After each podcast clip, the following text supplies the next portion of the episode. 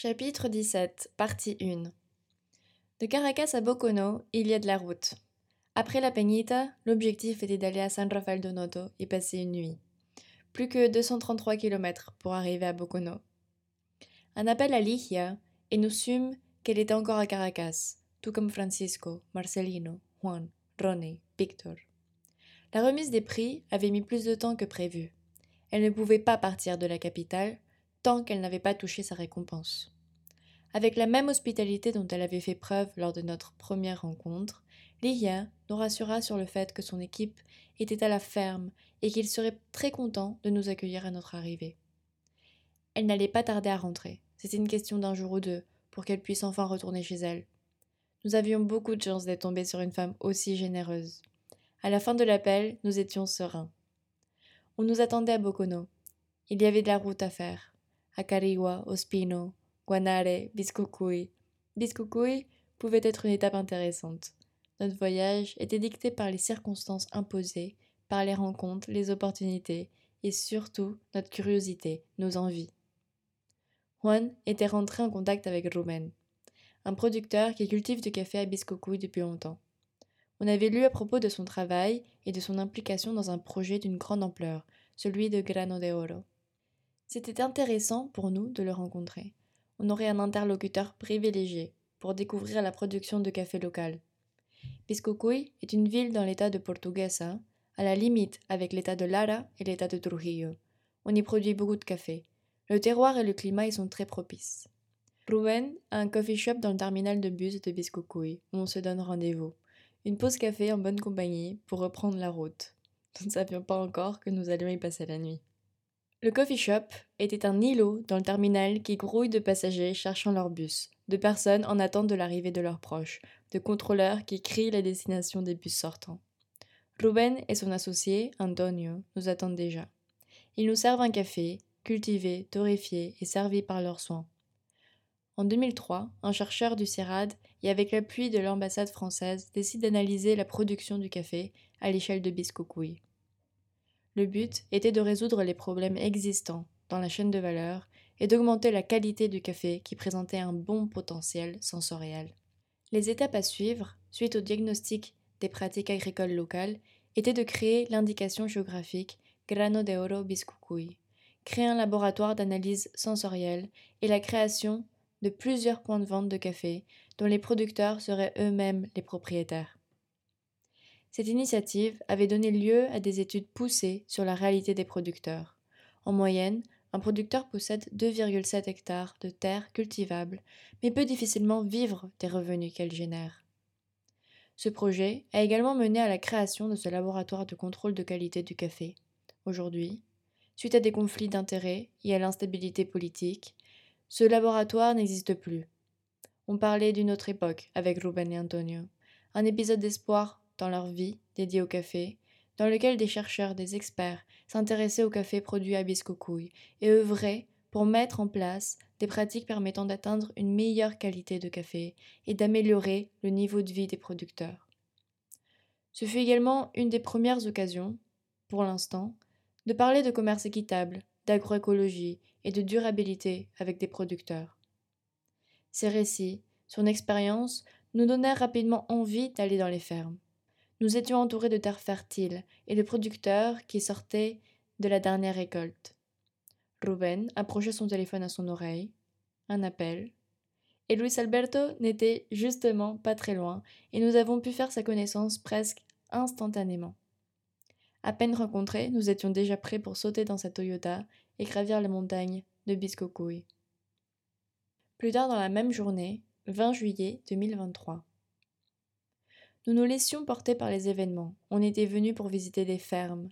Encore mieux s'il surgissait des opportunités comme celle-ci. À ce moment, nous nous doutions que nous allions passer la nuit à Biscocuy. Un coup de fil à l'hôtel, qui avait un parking, et c'était réglé. Luis Alberto Duran est un producteur issu d'une famille de caféiculteurs. Il a hérité de la ferme familiale il y a 12 ans maintenant. Récemment, il s'intéresse à produire du café différencié, de meilleure qualité. Il a d'ailleurs participé au concours organisé par l'ICEF, et s'il n'a pas reçu de belles places, il a quand même obtenu un résultat probant suite à l'évaluation de son café. 84 points. spécialité. Et on se rendra vite compte que son café est vertueux également. Dans sa Toyota, Juan et moi on s'accroche à l'arrière. La route est en terre et la montée est très abrupte. Cette fois-ci, ça montait vraiment. La vue était magnifique. Je garde encore en mémoire ce paysage. On avait vu sur toute la vallée et la montagne d'en face.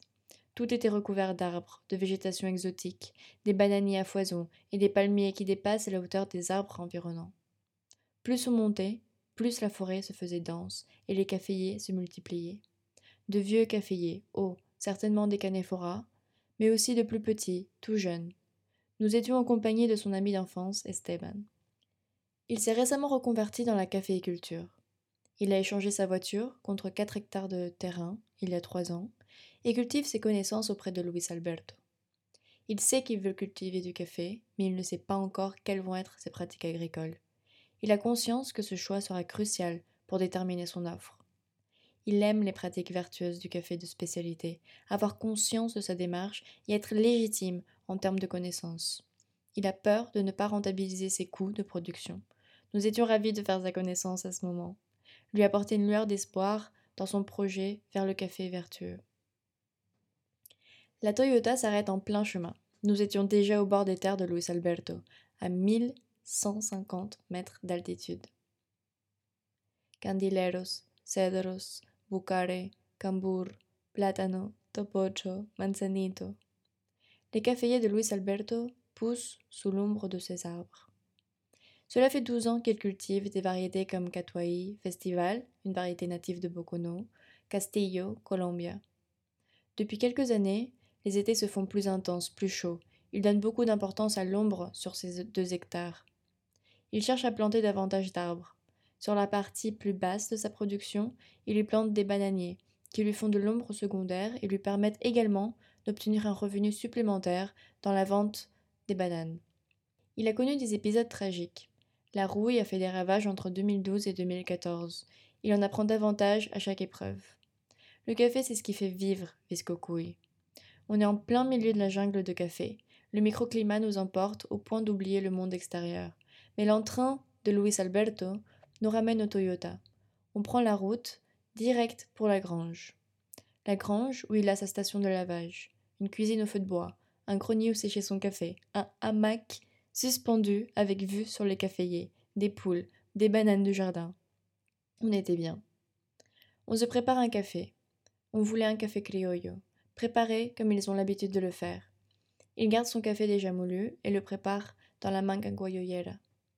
L'eau se met à chauffer sur la cuisine au feu de bois.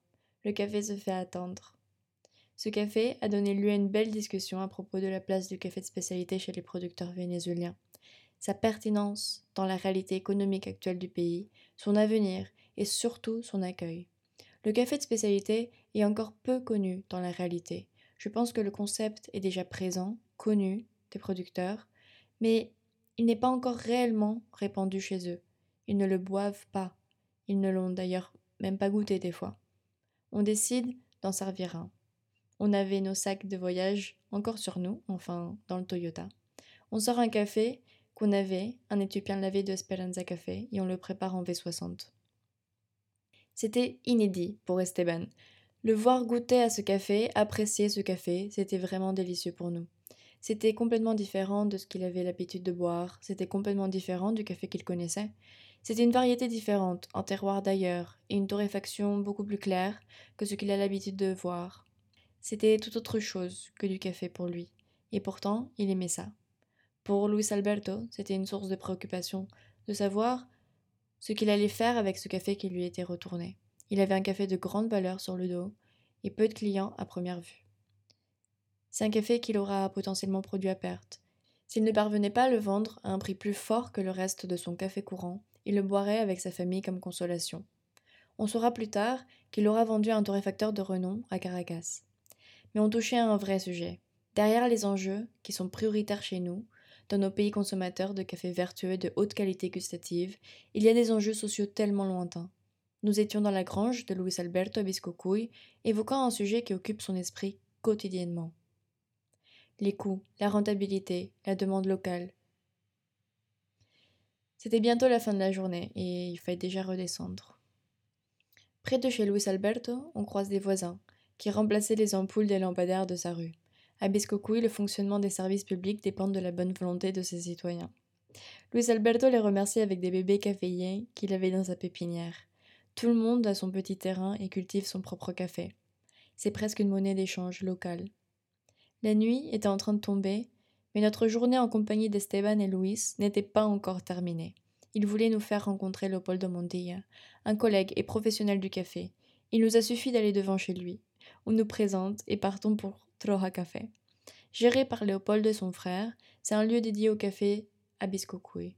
Tout amateur du café de spécialité de passage à Biscocuy se doit de se rendre dans cet espace.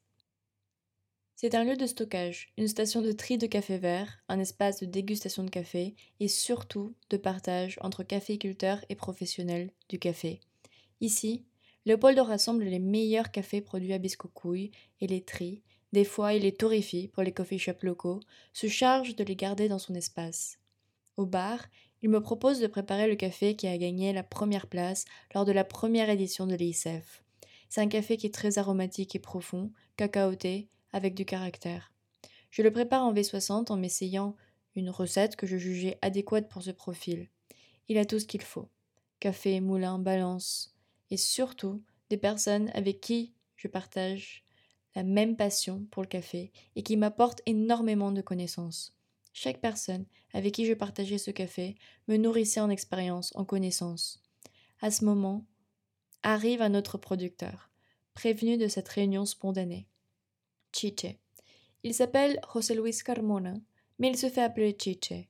Il a une ferme, la Finca San Antonio, 8 hectares ombragés à Biscocuy. Il produit du café pour les grosses torréfactions nationales de café de commodité. C'est une autre approche de la production, mais tous ensemble, le café nous unit. On discute pas mal, puis on décide de décaler au bar, sur la place de la ville. Il pleut des cordes, mais on comptait bien faire soirée avec nos nouveaux amis. On boit des bières, et on partage, on écoute et on comprend. Chiche aime la terre, il aime sa ville et son pays, mais beaucoup de choses ne vont pas. Un anticonformiste qui n'a pas peur de mettre le doigt sur les aspects un peu bancals de son secteur. Il n'y a pas de langue de bois avec Chiche. Le bar devait déjà fermer. Il pleut tellement, on ne pouvait partir nulle part. Gentiment, le bar nous abrite malgré l'heure tardive, avec possibilité de continuer à boire des coups. Chiche tient à nous faire voir sa ferme demain et nous donne rendez-vous directement là-haut. Heureusement, Esteban se propose pour nous y emmener. La coccinelle ne pouvait pas monter jusqu'à tout là-haut. On avait encore une belle journée devant nous demain.